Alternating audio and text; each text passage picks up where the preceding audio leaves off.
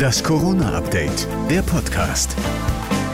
Hallo zusammen, es ist Freitag, der 10. Dezember. Hier kommt die aktuelle Ausgabe des Corona-Updates, der Podcast für euch mit dem Nachrichtenstand von 12 Uhr. Ich bin Thorsten Ortmann. Hallo.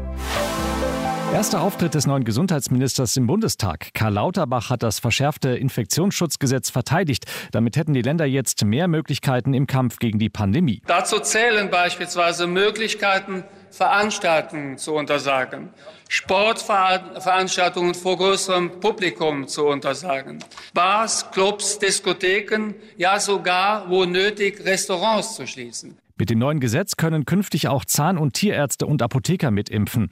Lauterbach will auch mit Blick auf die neue Omikron-Variante so viele Boostern wie möglich, um so Weihnachten ohne neue Kontaktbeschränkungen zu retten. Wir müssen es schaffen, dass wir so erfolgreich sind, dass zumindest das Weihnachtsfest und die Reisen zu den Menschen, die wir lieben, nicht nur stattfinden kann, sondern sicher stattfinden kann. Dafür werden wir kämpfen. Die Impfpflicht für Pflege- und medizinisches Personal kommt ab Mitte März, wenn heute wie erwartet auch der Bundesrat zustimmt. Danach soll auch die allgemeine Impfpflicht kommen. Verweigerer müssten dann zwar nicht ins Gefängnis, aber mit einem Bußgeld rechnen, so Lauterbach im Spiegel. Beunruhigende Nachrichten kommen aus Südafrika. Dort haben sich sieben Deutsche mit der Omikron-Variante angesteckt. Und das, obwohl sie bereits geboostert waren. Omikron-Entdecker Wolfgang Preise sagte dem Tagesspiegel, dass eine Impfung trotzdem helfen würde. Denn alle sieben Deutschen im Alter zwischen 25 und 39 Jahren hatten keinen schweren Verlauf. Das Fazit der Forscher aus Kapstadt um Wolfgang Preise, die Ergebnisse unterstreichen, dass eine Anpassung der Impfstoffe gegen Omikron nötig ist. Trotzdem schütze eine Boosterimpfung sehr wahrscheinlich vor einer schweren Erkrankung.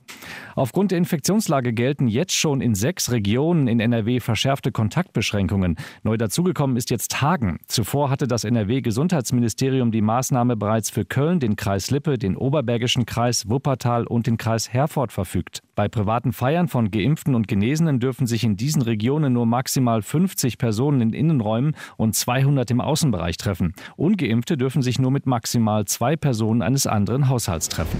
Das war das Corona-Update der Podcast vom 10. Dezember.